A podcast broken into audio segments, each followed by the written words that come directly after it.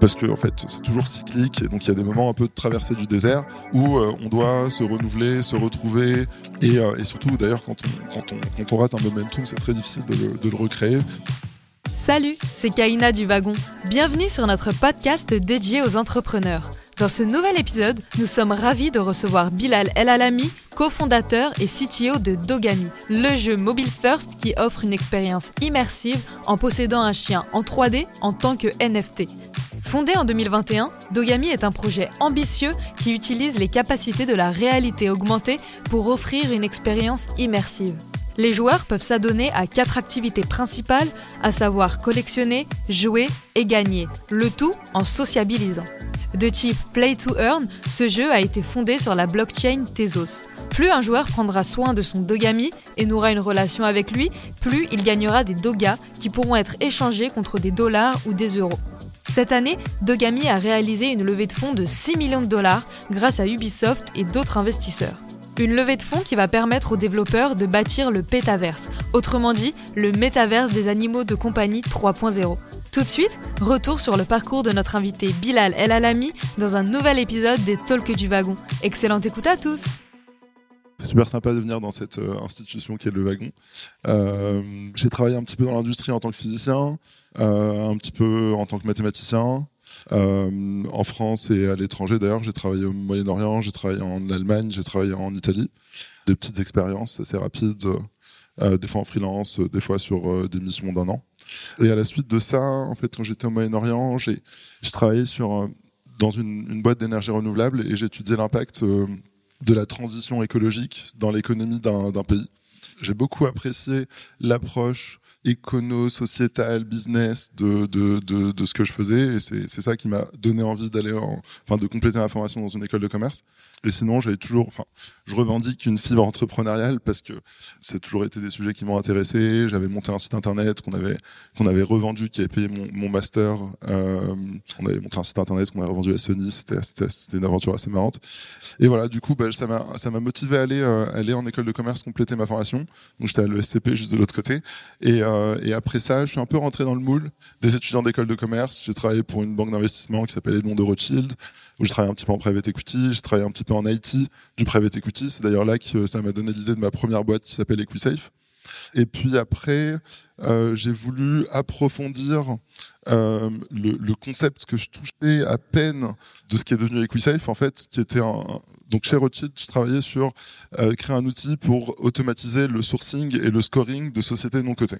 Donc euh, les sociétés non cotées, à la différence des sociétés cotées, euh, n'ont pas leurs données comptables publiques parce qu'il n'y a pas de normes de, reporting financier comme il y a pour les sociétés publiques.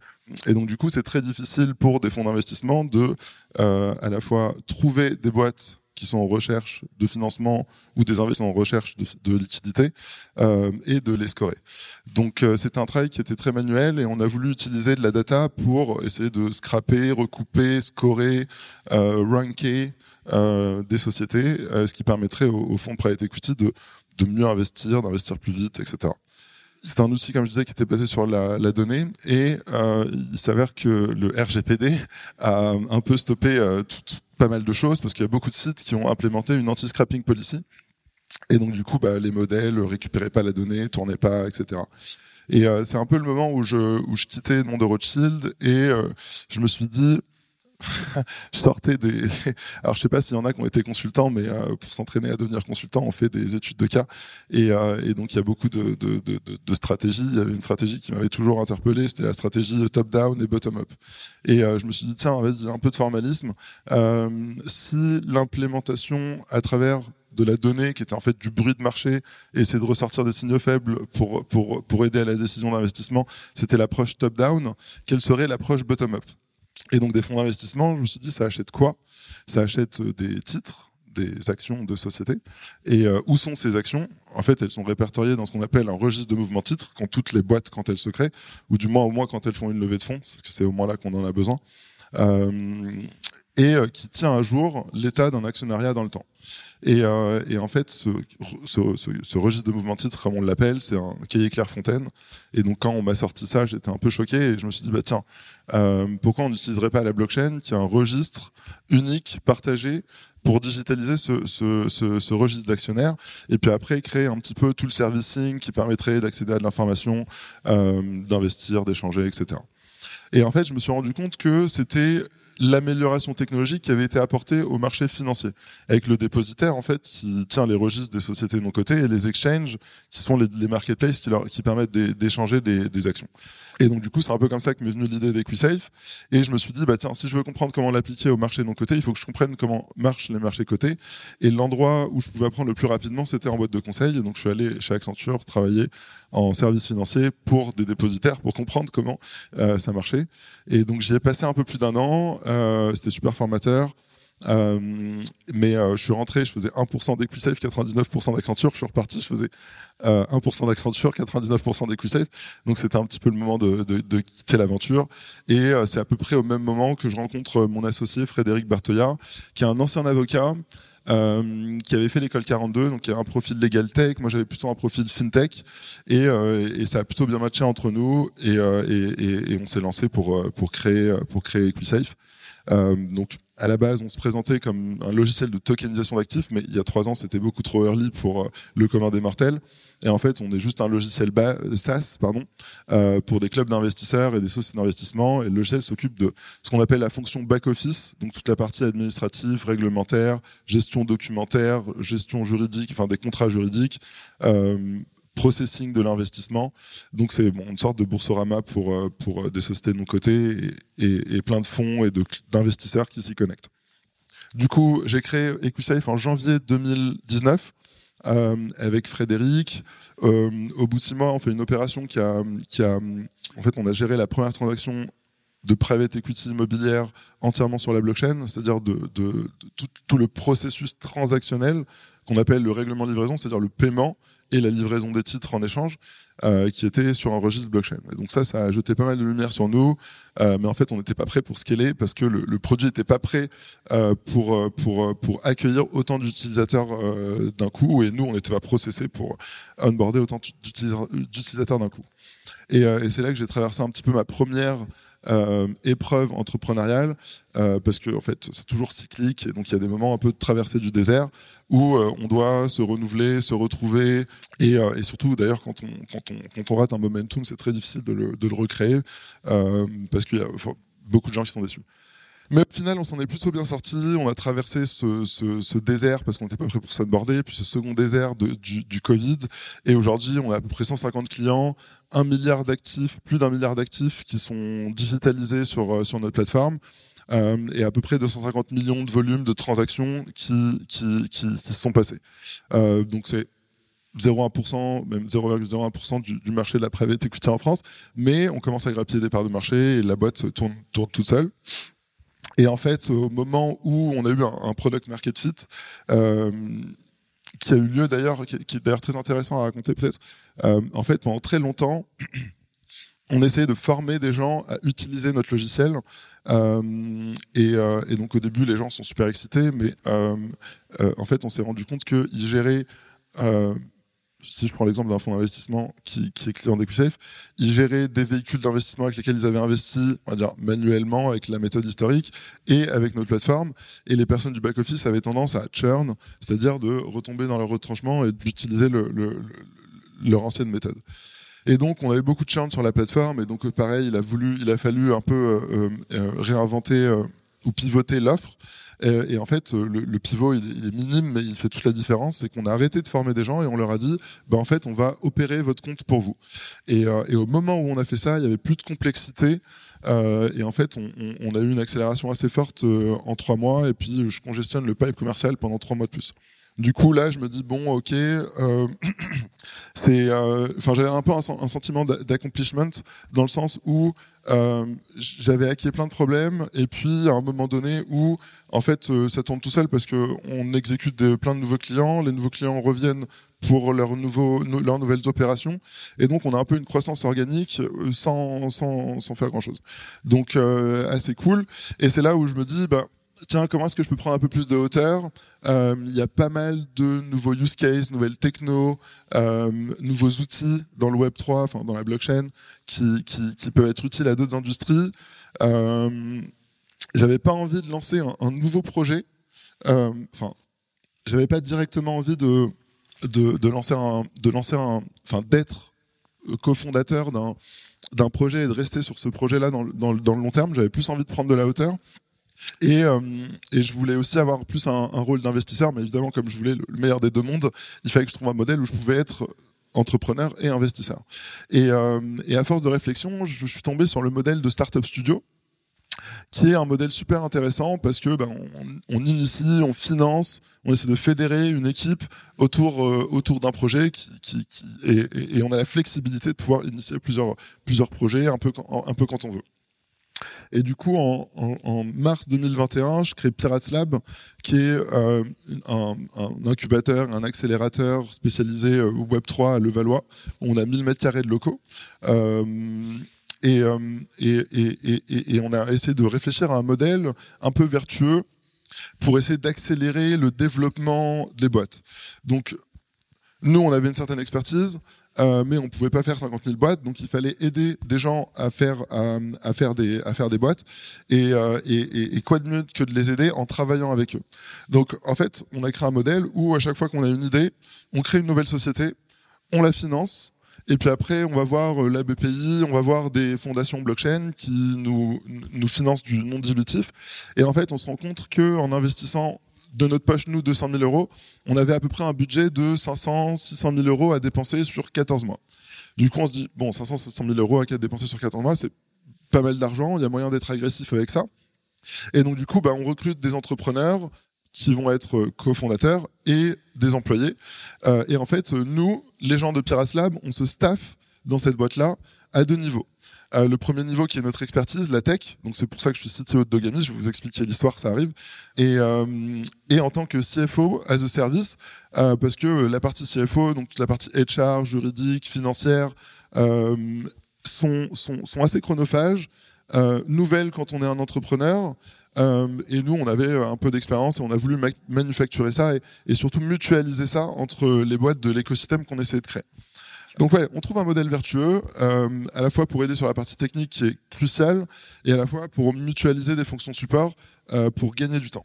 Et donc du coup, on fait une première boîte, ça marche super bien, c'est un exchange décentralisé, donc c'est une place de marché euh, pour échanger des crypto-monnaies où euh, il n'y a pas de on se fait pas de compte et il a pas de la plateforme ne conserve absolument aucune donnée ou aucune valeur. Et euh, en trois mois, on lève 3 millions d'euros, la boîte fait 100, 100 000 euros de monthly recurring revenue euh, et on récupère quasiment euh, le triple de l'investissement qu'on avait fait. Du coup, on se dit ah trop cool, le modèle a l'air de plutôt bien marcher. Euh, et du coup, bah, là, on arrive à stabiliser une équipe et on travaille sur euh, un jeu. Euh, moi, j'ai toujours voulu euh, créer un créer un jeu et, et je rencontre Adrien Magdelaine, qui est un de mes cofondateurs chez Dogami, qui, qui vient de la pet industry, qui, qui avait monté Wamis, qui est une sorte de, de Wikipédia pour chiens et chats et euh, qui m'interpelle lors d'une marche au Luxembourg et au jardin du Luxembourg et, qui me dit euh, écoute j'ai vendu Wamise euh, j'ai envie de lancer une nouvelle euh, une nouvelle entreprise dans l'écosystème NFT j'ai envie de mêler secteur animalier à ce à ce système NFT euh, lors de la discussion, on parle de gamification et puis d'un coup, on pense à Tamagotchi Nintendogs. Et on se dit, bah tiens, ça peut être intéressant de refaire Tamagotchi Nintendogs euh, avec des NFT pour accentuer sur la, proximité entre le chien et le, joueur grâce aux, qualités de rareté digitale que ça procure, euh, et de la réalité augmentée pour entrer un peu dans le trends metaverse, mais aussi pour contextualiser euh, le, gameplay dans son propre environnement et, euh, et, et, et, c'est de casser la barrière entre le virtuel et le réel. Donc euh, on part de cette idée euh, qui nous excite plutôt bien et, donc comme je vous expliquais le modèle de Pierre Assab, je veux pas être CEO de, cette boîte là et donc j'appelle un copain à moi avec qui j'ai étudié à l'ESCP, qui était aussi consultant. Tout le monde est devenu consultant. Et, et, c'est Maximilian qui est devenu cofondateur et CEO de, Dogami. Et, voilà, ça a été une sacrée aventure parce que très rapidement, on arrive à, attirer des talents. Euh, je pense à Grégory Magadou, qui est notre DA, qui avait passé 20 ans chez Ubisoft, ou je pense à Chris, qui est un autre cofondeur, qui est le Chief Branding Officer, euh, qui a travaillé pour Hello Kitty, Coca-Cola, Real Madrid, Dior et j'en passe. Et, euh, et, voilà, et très rapidement, on a, on a une bonne équipe, on a exécuté de manière très agressive. Et aujourd'hui, on est 45 employés chez, chez, chez Dogami. Euh, on a une communauté d'à peu près 250 000 personnes. Euh, on a à peu près 24 000 on a vendu 24 000 NFT, donc qui sont soit des chiens, soit des accessoires, euh, au cours de la dernière année. Et voilà, et on a le jeu qui est en test auprès de plus en plus d'utilisateurs, de, gamers. Et, et voilà, c'est plutôt bien reçu pour, pour, pour l'instant. Merci Bilal.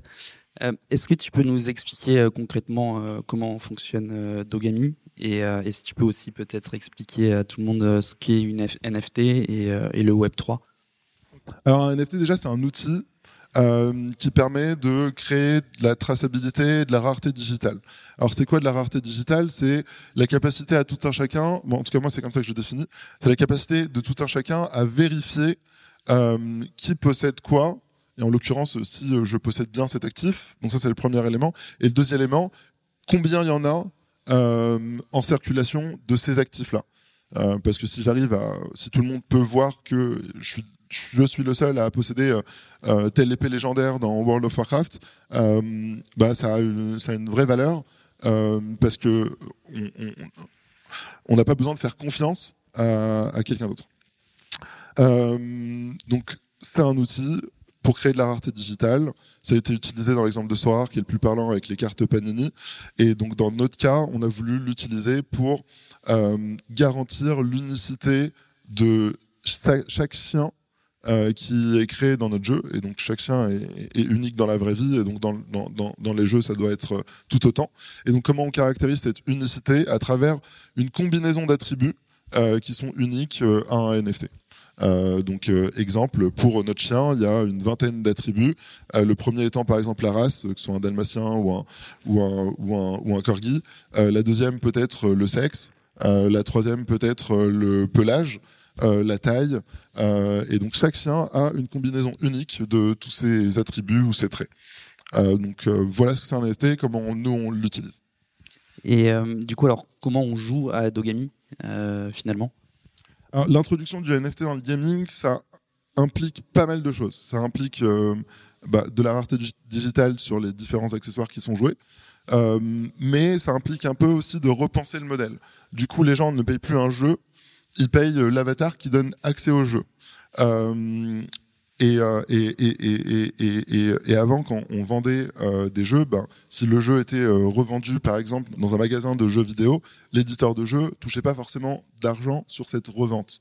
Alors que l'avatar étant sous forme de NFT, donc numérique, et donc programmable, et eh ben, quelle que soit la transaction qui s'effectuera sur l'avatar, il y aura une redistribution qu'on appelle royalties, droits de suite euh, aux, créateurs de cet avatar.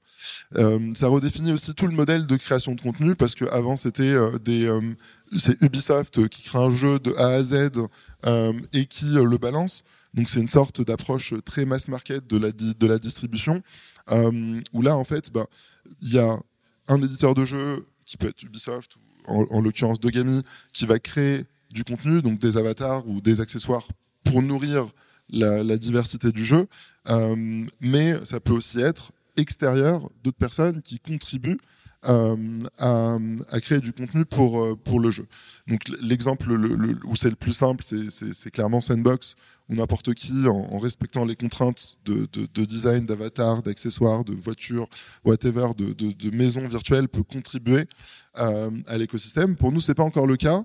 Euh, mais ça va le devenir parce qu'on va mettre à disposition un peu le, le même sorte d'outillage euh, pour que euh, tous les designers, les créateurs, les artistes 3D, les T-cartes euh, puissent s'emparer, contribuer et être rémunérés pour leur contribution. D'accord, merci beaucoup. Donc aujourd'hui, moi, si je veux jouer à, à, à Dogami, je, je, vais sur dogami.fr où je télécharge une application. Comment ça se passe? Je dois, comment je fais pour acheter un chien, par exemple? Alors aujourd'hui, l'application, n'est pas accessible à tout le monde sur l'App Store. Euh, elle, est elle est en test. Euh, donc là, on est dans la, la, la, la, phase bêta. Il y aura, il y aura encore une, une, une, enfin, dans la seconde phase de test, il y en aura une troisième, et on prévoit une sortie du jeu entre décembre et, et, et janvier sur l'App Store, avec un mode aussi euh, free, on, on, pourra en reparler. Euh, mais, euh, mais oui, en effet, à un moment donné, il faudra que tu télécharges l'application euh, et que soit à travers l'application, soit à travers le site internet, tu te procures un chien. Euh, et donc il y a deux manières de se procurer un chien, soit, enfin dogami, pardon, euh, soit quand nous on fait des drops, donc c'est un peu la technique que faisaient les retailers quand ils vendaient des, des, fringues en édition limitée. Donc c'est un, un, un, un nombre de chiens vendus en édition limitée euh, que, que, nous on fait. Et donc pour vous donner un petit peu le modèle, il y a à peu près 300 races de chiens. Nous on fait 800 chiens uniques par race. Euh, et donc dans chaque drop, on fait entre 5 et 10 races qui sont mises en circulation. Euh, et donc il faut que tu te procures, excuse-moi, je disais donc soit tu, nous, tu l'achètes à, à, à Dogami euh, sur quand on fait un drop, soit tu l'achètes sur le marché secondaire à quelqu'un d'autre. Euh, après il y a une autre manière de jouer, c'est une feature qu'on va introduire probablement à la fin du premier trimestre, qu'on appelle le dog sitting, où ceux qui ont plusieurs chiens vont pouvoir déléguer l'utilisation euh, d'un de leurs chiens à des, à des, à des tierces personnes. D'accord, merci.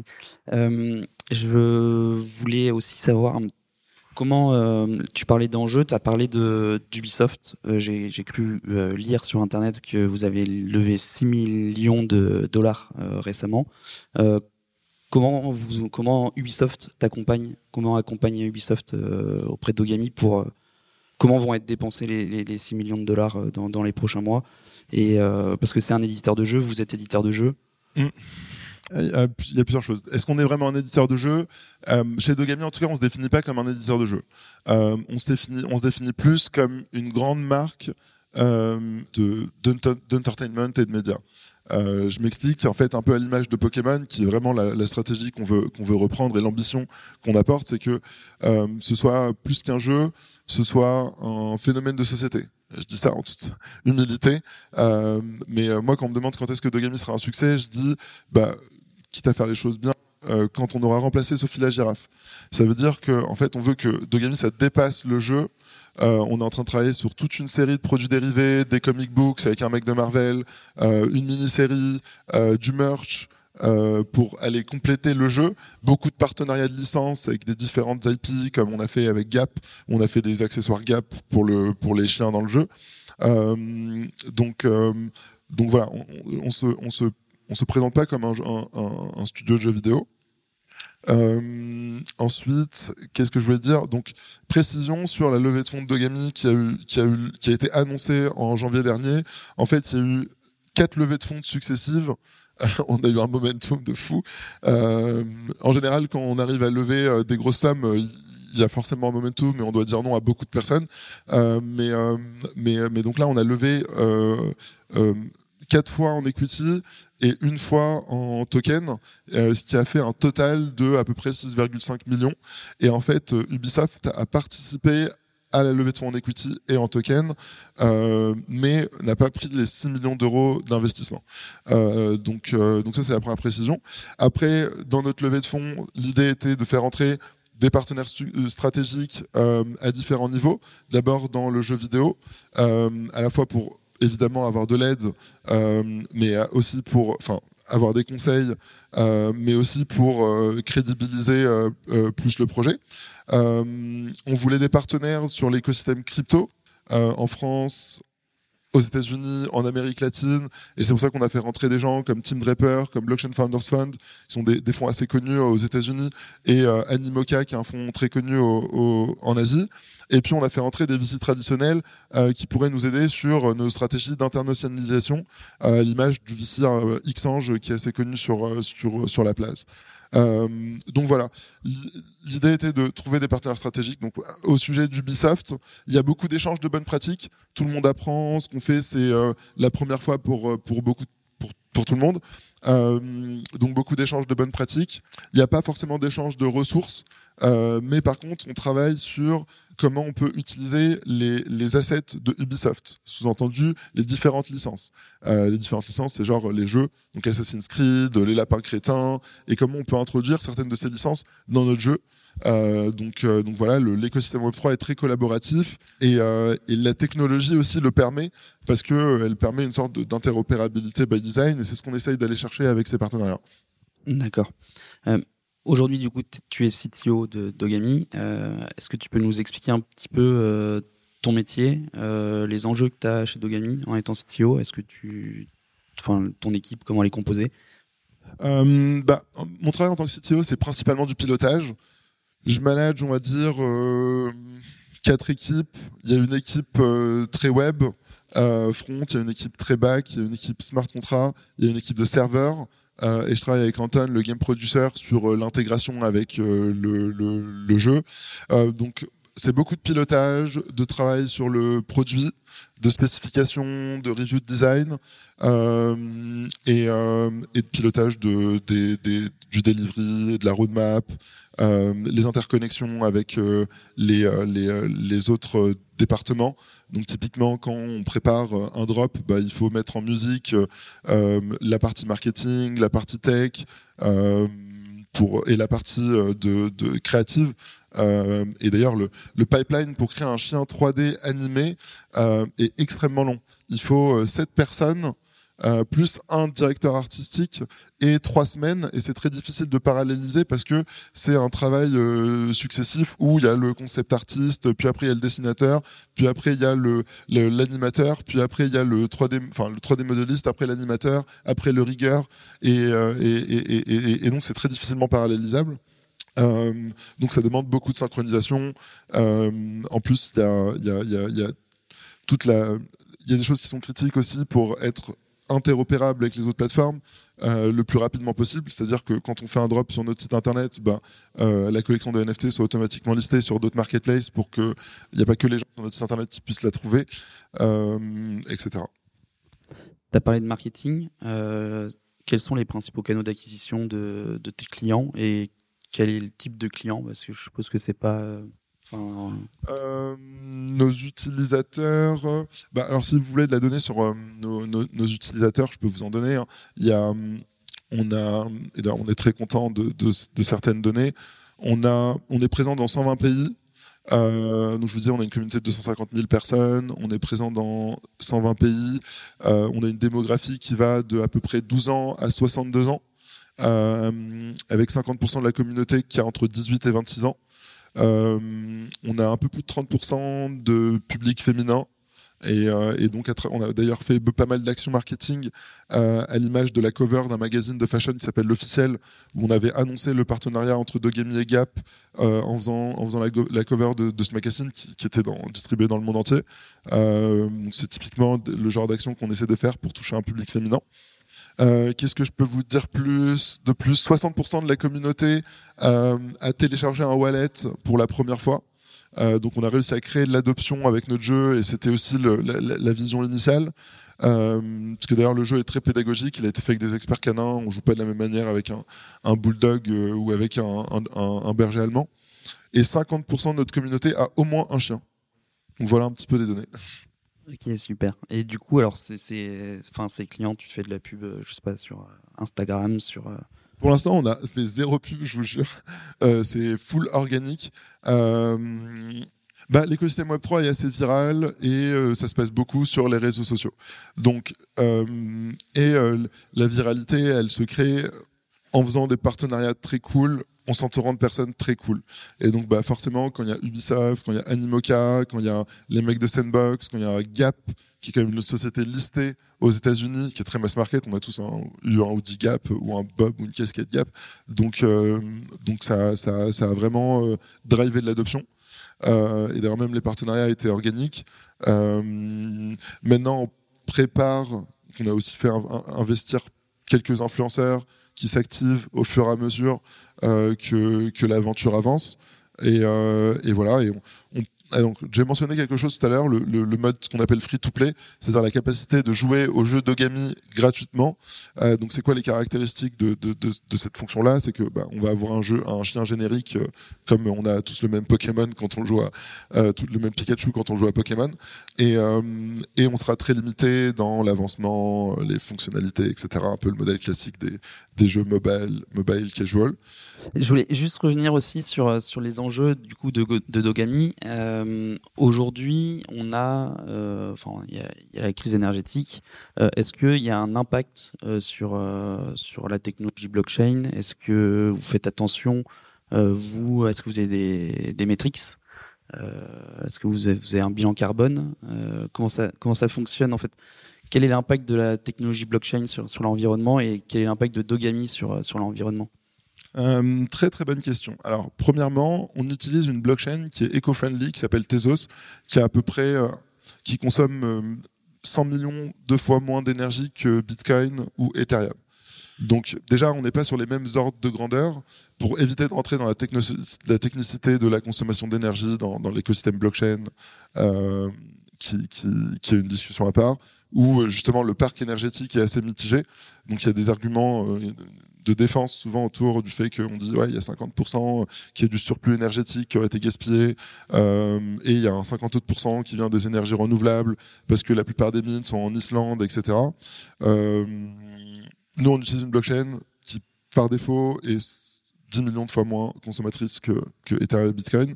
Donc voilà. Ensuite je ne connais pas notre impact carbone pour être franc avec toi. Par contre, ce que je peux te dire, c'est que c'est euh, euh, c'est quelque chose qui nous tient beaucoup à cœur. On fait déjà attention en interne. On prend pas l'avion quand on n'a pas besoin de prendre l'avion, ou on priorise le train typiquement euh, D'ailleurs, c'est trop marrant. La semaine dernière, quand on est parti en séminaire tous ensemble, il y a une personne qui est venue se plaindre. Elle dit ah, pourquoi j'ai fait 6 heures de, train? Euh, je dis bah écoute, on a, mis ça comme politique interne. C'est c'est le minimum qu'on peut faire. Donc essayons de faire un effort. Euh, donc ça nous tient à cœur. Et j'irai même plus loin. Euh, on a promis que à peu près 1% de notre revenu allait être redistribué à des œuvres caritatives et on a déjà versé 50 000 euros à une œuvre caritative pour la protection des animaux. Ok.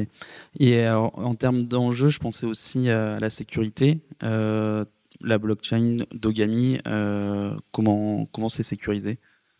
Ben, L'enjeu de sécurité, il est à plusieurs niveaux. Il est au niveau blockchain, enfin des smart contracts. Alors en général, euh, il y a deux types de, de, de, de surfaces d'exposition liées à la cybersécurité. C'est des erreurs de logique dans un programme qui peuvent être exploités, euh, ou alors euh, des, API euh, qui sont euh, qui sont qui sont publics. Donc pour sécuriser des API, euh, c'est plus c'est comme ça qu'on appelle les DDoS attaques. Ça passe par ça. Euh, y a évidemment on est audité. En, vrai on a on a eu trois audits déjà et on a mis en place un bug bounty, c'est-à-dire des price pools quand des gens détectent des, bugs dans, dans notre plateforme. Euh, sur la partie smart contract, pareil, on a été, euh, on a audité. Euh, et sur le jeu, ben là, en phase de test, c'est l'objet de faire tester à grande échelle le jeu pour récolter euh, des, bugs et les fixer. Et, je crois que la première semaine où on a sorti la phase de test, on a récolté euh, plus de 500 plus de 500 tickets de bugs. Donc c'est à la fois mauvais parce qu'il y avait beaucoup de bugs, euh, mais mais bon parce que les bêta testeurs ont, sont prêtés au jeu de, de nous faire remonter, d'améliorer euh, le, le, le, gameplay et, le jeu. Ok, d'accord. Euh, je voulais recentrer un petit peu aussi la discussion euh, sur bah, sur l'assemblée qui est, qui est là ce soir. beaucoup de personnes sont ici en, en bootcamp, je suppose, en, en, web développement, en data analytics et peut-être en produit. Euh, ces personnes-là, euh, donc euh, changent peut-être aussi de, métier, sont, sont débutants dans, cette nouvelle activité. Comment toi tu pourrais les, conseiller Demain, on va être amené à, rechercher un, travail sans doute chez, enfin dans, une société comme comme Dogami. Est-ce que tu as des conseils pour nous, pour un jeune un jeune développeur Quand je dis jeune, avec une, petite expérience? Ouais, bien sûr. Bah, déjà un, c'est de tester les différentes applications. Euh, il y a souvent un, biais mental au, changement. Euh, alors que pourtant là, c'est tellement, tellement plus simple. Enfin, en tout cas, moi, je trouve ça beaucoup plus simple. Se connecter à, une application, c'est tellement facile quand on a un wallet et quand elle est décentralisée, parce que c'est du click and connect, alors que la plupart des plateformes, on doit se faire un compte et en fait, bah, on y passe au moins 5 minutes. Donc déjà, en termes d'expérience utilisateur, je trouve ça plus simple. Après, il faut s'habituer à différentes unités de mesure qui sont bah, les différentes crypto-monnaies ou les différentes formes de NFT qui sont qui ont des valeurs et qui peuvent être utilisées comme monnaie d'échange. Donc voilà, c'est euh, il y, a, un petit shift mental à faire de ce, point de vue-là. Euh, mais en vrai, en termes d'expérience utilisateur, moi je trouve ça tellement plus simple.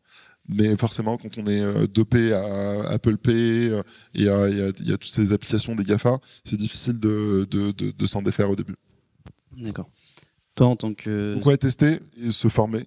voilà donc au wagon sans doute. Euh, non mais se faire un wallet, c'est télécharger une application et, euh, et, la paramétrer avec Face ID. Donc autant dire qu'en 15 secondes, on peut avoir un wallet euh, blockchain avec son téléphone. Donc, donc voilà. Très bien. Toi en tant que CTO, donc tu as, une équipe de, développeurs. est-ce que Dogami, par exemple, ou dans ta startup studio, est-ce que vous recrutez des développeurs dans les prochains mois? Euh, si oui, quel type de profil? Et, euh, qu'est-ce que tu recherches euh, chez, chez ton candidat? Alors, on est toujours en recherche de talent sur toutes les fonctions. honnêtement, il faut savoir être adaptable et adapté au, cycle économique et au marché. et d'ailleurs, très souvent, on n'avait pas forcément prévu de recruter quelqu'un et en fait, en le recrutant, ça nous ouvre une nouvelle porte euh, qui peut être euh, catalyste de, la porte initiale. Euh, par exemple, je, vous donne l'exemple de, de Chris, notre Chief Branding Officer, à la base, et je l'avoue, hein, on, voulait, on voulait faire un jeu vidéo. Et, et c'est avec Chris qu'on a un peu démultiplié l'ambition, compris l'impact du branding, de de, de, ce que pouvait apporter le, le, fait de créer une marque. Euh, et, euh, en fait, ça a été énormément valorisé euh, auprès des investisseurs quand on a cherché à lever des fonds. donc, donc, exemple de une rencontre qui crée des synergies à, à, somme positive.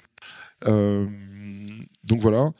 Après, des développeurs toujours, des gens en produit, euh, on en a. Euh, et, euh, et voilà. Et des gens en data, c'est très intéressant ça. Ça, on en cherche aussi. On commence à peine à analyser un petit peu notre nos données. L'avantage de la blockchain, c'est que les données sont publiques euh, et, euh, et, donc très facilement accessibles. Et il y a tout un travail qui va commencer maintenant que les gens ont interagi avec cette blockchain et créé de la donnée, bah, de l'analyser et, euh, et, euh, c'est pas du tout exploré euh, pour l'instant. Euh, tu as parlé de formation. Toi, tu, continues. Comment tu fais pour, pour rester entre guillemets au goût du jour Ton milieu, c'est quelque chose qui doit évoluer constamment et très rapidement. Est-ce que tu, tu, écoutes des podcasts Je sais pas. Comment tu fais pour rester toujours dans l'actualité? Pour les gens qui commencent dans l'écosystème, je, conseille, euh, les deux podcasts euh, Web3 de, de Mathieu Stéphanie, euh, Génération Do It Yourself, où il a invité euh, Frédéric Montagnon, qui est l'un des cofondateurs d'Ariani, et Eric Larchevêque, qui est l'un des cofondateurs de, de Ledger. c'est un peu long, ça dure deux heures pour pas vous mentir, mais je trouve ça super digeste. Et l'avantage de deux heures, c'est d'avoir le temps de creuser, de nourrir la discussion, d'expliquer le chemin de pensée. Et, euh, donc, euh, à ce regard, je trouve que le, contenu euh, de, ces deux podcasts est, super intéressant. Donc, oui, je suis abonné à plein de newsletters. The Big Wells, qui est, on va dire, la plus française, la plus, la plus mieux formatée, parce qu'elle est faite par deux anciens journalistes, crypto, des échos et, de l'Express, qui sont très, très connus dans, dans l'écosystème. ça permet d'avoir une, une, vision euh, euh, assez transversale. Voilà, c'est ce que je recommande. Non, ok. Non, mais en newsletter, si vous voulez, euh, après, tu peux peut-être préciser ta question. En newsletter, si c'est la finance décentralisée que vous aimez, Bankless, c'est c'est top. Si c'est les NFT que vous, vous, vous kiffez, Non-Fungible, c'est excellent. Decrypt, c'est technique et mais, mais assez transversal. Rect, si vous êtes un trader. Et, et what else Voilà, c'est déjà pas mal. Bonsoir, merci pour la présentation, c'était très intéressant. Euh, alors, j'ai deux questions. Euh, première question, est-ce qu'il y a d'autres euh, articles NFT qui sont vendus ou c'est uniquement les chiens? Par exemple, est-ce que, je sais pas, il y a des niches NFT que... Ouais, on vend des accessoires. C'était l'objet du partenariat qu'on a fait avec Gap, où on a vendu mince, 8 ou 12 différents accessoires. Et donc, il y a en effet des litières, il y a des bobs, il y a des bananes, il y a des hoodies, il y a des trucs assez fun. D'accord. Et est-ce que euh, les chiens peuvent se reproduire et créer du coup d'autres NFT Oui, les chiens peuvent se reproduire dans certaines conditions. Après, on n'a pas voulu centrer le jeu autour de ça. Euh, mais c'est évidemment une méthode qui va permettre de euh, augmenter le nombre de, bah, de tickets d'entrée, puisque le chien est un, un ticket d'entrée, et donc de joueurs dans le temps, sans pour et que ce soit naturel. Parce que la problématique, quand on le fait nous, c'est un peu arbitraire, on dilue la valeur qui est créée par l'écosystème quand elle joue au jeu. Euh, et donc, euh, donc voilà. Donc ça sera régulé, dans des love seasons. Il faudra payer des dating fees. J'en promets juste sur la question, mais du coup, imaginons que mon chien fait un bébé. Est-ce que je pourrais vendre le bébé dans ces cas-là? Alors, en fait, oui, il y, a, une mécanique entre euh, le mâle et la femelle qui fait que dans un cas, soit c'est le mâle qui récupère les, la dating fee euh, et, c'est la femelle qui garde le chien ou inversement. Euh, donc si tu veux être sûr de garder ton chien, il faut que tu possèdes déjà deux chiens et que tu les accouples entre eux. Euh, ça marche comment l'achat-revente en particulier? Du coup, c'est juste via, via crypto-monnaie ou un wallet Est-ce qu'il y a toutes les cryptos qui sont, qui sont OK? Alors, ça se passe sur la, sur la marketplace. Globalement, il y a un système qui te permet de payer en carte bleue. Et en fait, il y a une sorte de middleware qui va payer pour toi en crypto et euh, te livrer le, le, NFT et encaisser ton, argent, tes, euros. Euh, donc euh, tu peux utiliser les, deux méthodes, ça se passe sur la marketplace. Et du coup, chaque chien a un prix unique et ils sont triés du moins cher au plus cher, ou, un peu comme tu veux. Je voulais savoir, au niveau de votre projet, est-ce que vous estimez qu'il y a un concurrent assez crédible? Euh, Qu'est-ce que vous avez regardé ce qui se fait un petit peu dans le milieu? Là où vous allez vous différencier, ça va être principalement sur euh, le concept en lui-même, enfin l'idée, et voilà tout ce qui est euh, tout ce que tu as mentionné autour de la communauté, euh, du branding autour de, ce projet. Ou est-ce que il y a vraiment une technologie que vous avez mis en place qui, qui permet de vous démarquer, de proposer un produit différent Est-ce qu'on a des compétiteurs bah, J'aime bien avoir la, la, pensée naïve que dans le gaming, il n'y a pas vraiment de compétiteurs. parce que en fait, chaque jeu est vraiment est assez différent. bon, y après il y a des thématiques de jeu qui se regroupent, mais chaque jeu est assez différent, va essayer d'introduire sa propre histoire. Donc euh, là, comme ça, je je dirais pas qu'il y a des jeux qui sont en compétition avec Dogami. Euh, sur, sur vraiment la pure même thématique. Il y a des jeux où, qui, reprennent Tamagotchi, mais euh, c'est des chevaux, c'est des dragons, c'est des, euh, des trucs un peu mystiques. Nous, on avait fait un travail au, au début euh, pour, euh, pour essayer de guider la direction artistique et, et, et ouais, pour guider la direction artistique de, de ce qu'on voulait faire. Et on a vraiment penché pour quelque chose de assez réaliste en termes de gameplay et de, de visuel. Donc voilà. Et après, pour répondre à l'autre question qui était qu'est-ce qui nous différencie vraiment, bah déjà pour se différencier, il faut se différencier dans le temps. Et, euh, et je dirais que ce qui nous a un différencié, c'est d'abord notre direction artistique. Euh, on était vraiment euh, un order of magnitude au-dessus de ce qui se faisait au moment où, on a fait notre, notre premier drop. Euh, la plupart des NFT étaient des cartes ou étaient en 2D. Euh, nous, on a fait euh, des, chiens 3D animés, rigués. Et, et d'ailleurs, c'est assez marrant parce qu'en février, il y a que deux collections de NFT qui se sont vendues entièrement. C'était Invisible Friends, qui était aussi du 3D animé, et Dogami. Et aucune autre ne s'est n'a été sold out. Donc donc je dirais un, c'était le visuel. Ensuite, deux, c'est la stratégie de contenu. Euh, avec Gap, euh, avec l'officiel et on en prépare d'autres euh, très, très, très, très, très, très, cool. Euh, donc, et donc c'est ce qui va apporter de la diversité, toucher des nouvelles communautés et, et, et, nourrir le jeu. Ok, euh, tu as donné l'exemple euh, de Pokémon où tu voulais vraiment créer un, plus qu'un projet, tu voulais créer un phénomène euh, qui allait toucher euh, voilà les générations euh, avec tout un écosystème.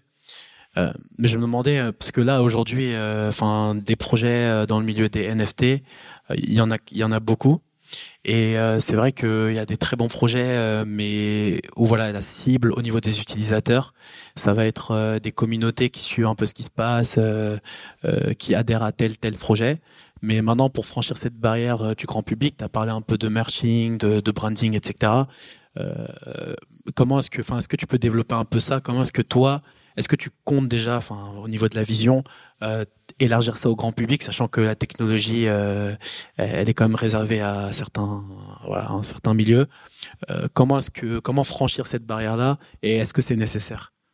Bah, la technologie, elle est réservée à un certain milieu. Encore une fois, je te dis, un wallet, c'est télécharger une application. Donc, euh, il faut, sortir déjà de ce biais mental et franchement essayer.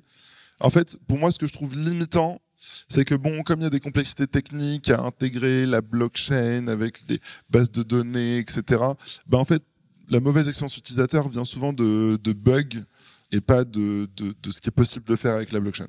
Euh, donc voilà, genre, tu de, de cliquer sur le bouton, ça marche pas.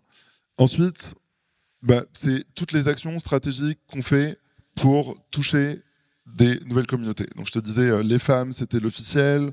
Euh, Gap, c'était euh, c'était euh, c'était pour toucher l'humain moyen entre entre guillemets, tu vois, parce que Gap c'est pas une marque, c'est pas Tom Brown ou, ou, Hermès. donc c'est pour toucher un, un, un, humain moyen.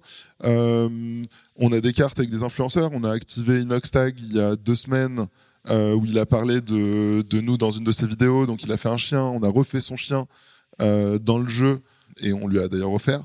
Et, euh, euh, et, donc voilà, il y en a d'autres qui sont prévus. Euh, après, bon, après, je vais vais rien inventer, mais l'idée aussi est de se synchroniser avec des, des, événements forts locaux. Exemple, genre faire un truc en Chine pour le Nouvel An chinois, tu vois, et euh, avec un truc, une série d'accessoires sur cette thématique-là. Donc voilà, il y a plein de choses comme ça qui sont qui sont prévues. c'est plus une question par rapport au, au play to earn.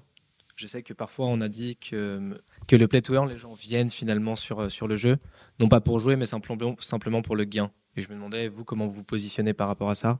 Est-ce que, ce que je vois que, avec l'introduction du token, on pourrait imaginer que c'est la même chose? Que je me, je me posais la question. Ouais.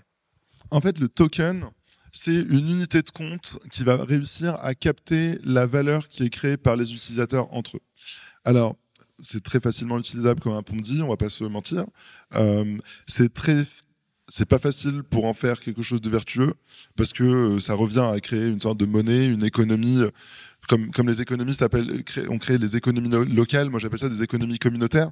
Donc euh, il y aurait plein de trucs académiques à faire des recherches dessus, en tout cas c'est vraiment pas simple et pour être très lucide, on le voit sur les charts de tokens. sur le, les, prix des tokens. On voit tout de suite quand le token est dilué trop vite, on voit tout de suite quand il n'y a pas d'utilité, etc.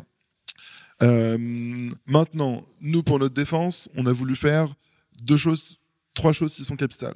La première, c'est autour de la marque, évidemment, et du branding et du branding qu'on utilise. On est vraiment en train d'essayer de créer un jeu euh, fun et ludique. Et donc, on met l'accent sur l'apprentissage que le gain euh, dans tous les éléments de langage qu'on emploie. Euh, deuxième aspect, on a été pour un peu les gens techniques des tokens dans cette science qu'on appelle les tokenomics, euh, on, a été très long terme euh, dans, dans, le paramétrage des, des différents modèles. Euh, je dirais 4 à 5 fois plus long terme que 99% des projets. Donc ça, c'était justement pour éviter que, par exemple, le token soit dilué trop vite et que il ait tendance à, à, à, ce que son prix descende. Et trois, les gains dans le jeu ne sont pas les gains les plus excitants. Euh, donc on verra très vite ceux qui restent pour le jeu et ceux qui restent pour l'argent. Pourquoi les gens viennent sur Dogami? Ils viennent pour jouer. Ouais, bien sûr. Bah, j'ose espérer qu'ils viennent euh, pour la communauté, pour jouer, pour euh, l'univers. Si tu fais un tour sur notre Discord, tu verras qu'il y a que des dog lovers bienveillants qui échangent constamment et c'est très actif. Euh, donc, euh, donc voilà. Ok, c'est pour le jeu. Euh, donc, tu as parlé un petit peu de Gap et du magazine officiel, qui sont, j'ai l'impression, des stratégies d'acquisition un peu plus euh, grand public, euh, mais early stage, day one. Qu'est-ce que vous avez mis en place pour vos premiers utilisateurs? On leur a donné des os à ro- à ronger, littéralement. Donc ouais, on a créé la boîte en 2021 et on avait commencé à vraiment les acquérir qu'à partir de janvier 2022. Et on a fait le drop en février 2022. Et donc il y a une stratégie. Donc avant, on était un peu euh, sous-marin. Euh, et D'ailleurs, on a annoncé notre levée de fonds en, janvier, début janvier. Euh, donc avant, on était vraiment en sous-marin, donc ce qui évite de devoir entertain anyone.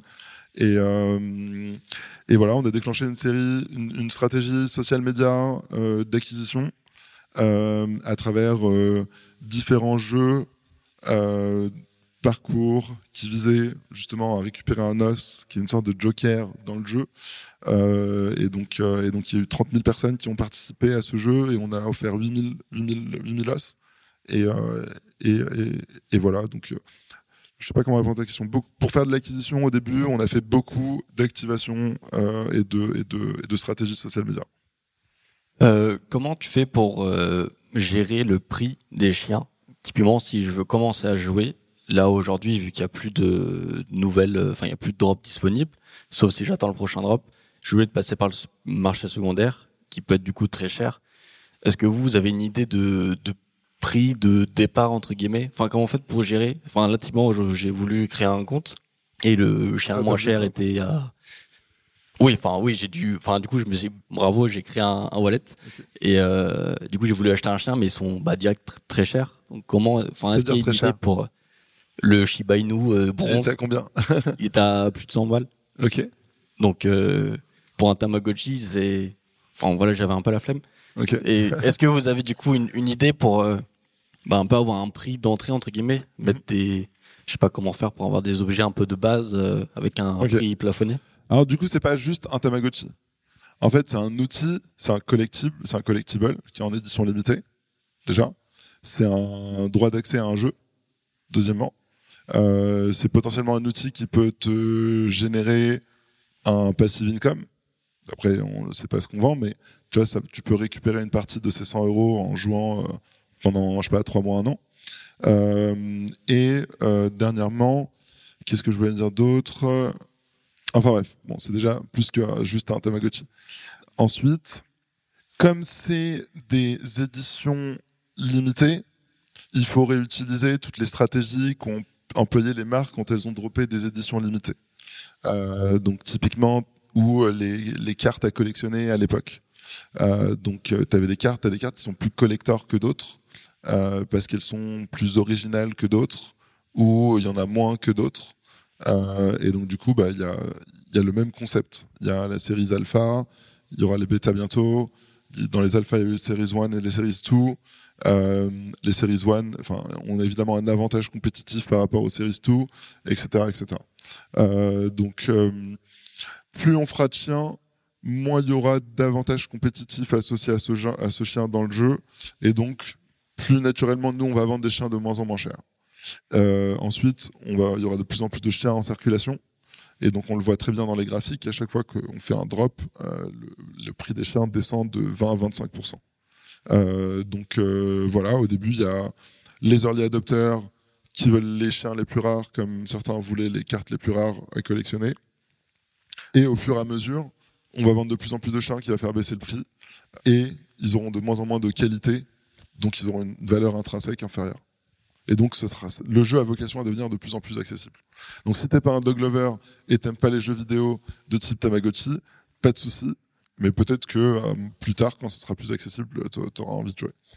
Non, bien au contraire, euh, j'aime les chiens et les jeux. Mais du coup, euh, est-ce que j'ai intérêt à acheter maintenant si le prix va baisser? Alors, le prix des futurs chiens que nous, on va vendre.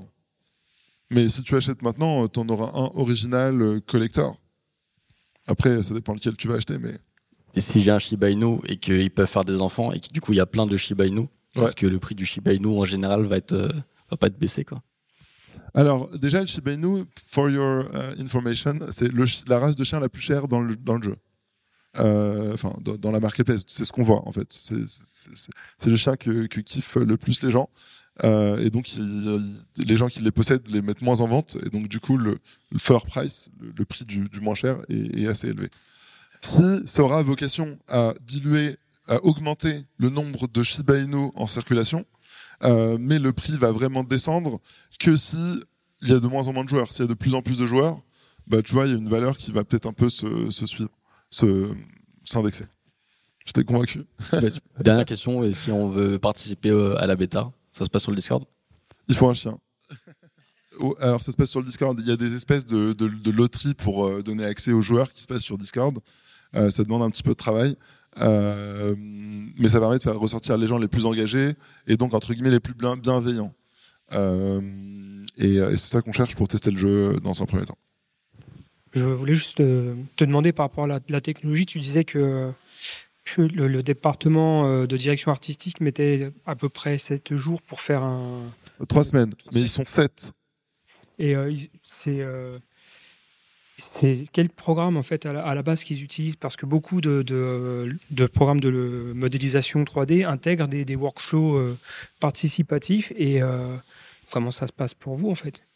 Bah, euh, alors, j'ai pas vu en détail comment les- l'équipe artistique, mais c'est sûr qu'il y a des workflows. Simplement, le, celui qui va riguer, c'est-à-dire créer le mouvement dans une ossature, il peut pas commencer à la riguer tant que l'ossature n'a pas été faite. Donc en fait, euh, c'est ce que je disais, euh, c'est très difficile de paralléliser des tâches parce qu'en fait, euh, le mec suivant, il peut pas commencer tant que le mec d'avant, il a pas fini. Euh, donc c'est tout.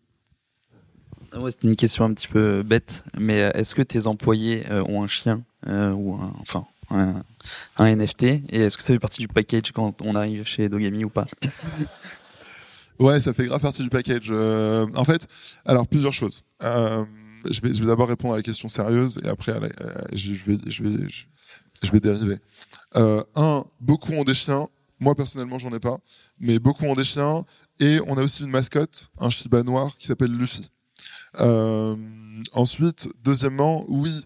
Alors, à chaque fois qu'il y a des drops, on offre des accès et des des des, des mints, enfin des, achats grat- gratuits à nos employés, euh, deux par personne. Quand ils trichent pas, essayer de donner plus d'adresses. Euh, et, euh, et, deuxièmement, on offre aussi un bonus en token. Et en fait, le token est un outil qui est vraiment liquide, à différence des stock options ou des BSPCE. Euh, et, donc, en fait, on donne pas de BSPCE, on donne des tokens. D'ailleurs, quand la personne ne veut pas de token, pour nous, c'est qu'il n'est pas dans le mindset, donc euh, on le prend pas. Et troisièmement, la vérité, c'est que c'est. Vous pouvez demander à tous les employés de Dogami s'ils sont mécontents d'avoir reçu des tokens. Il n'y en a aucun qui vous dira non. C'est fini pour aujourd'hui. J'espère que cet épisode vous a plu. Si l'univers de la tech vous intéresse et que vous souhaitez participer à nos prochains événements, rendez-vous sur la page Eventbrite du Wagon Paris. Vous y découvrirez les dates de nos prochains talks d'entrepreneurs, ainsi que tous les ateliers d'introduction au développement web et à la data science que l'on organise régulièrement sur notre campus. À très bientôt!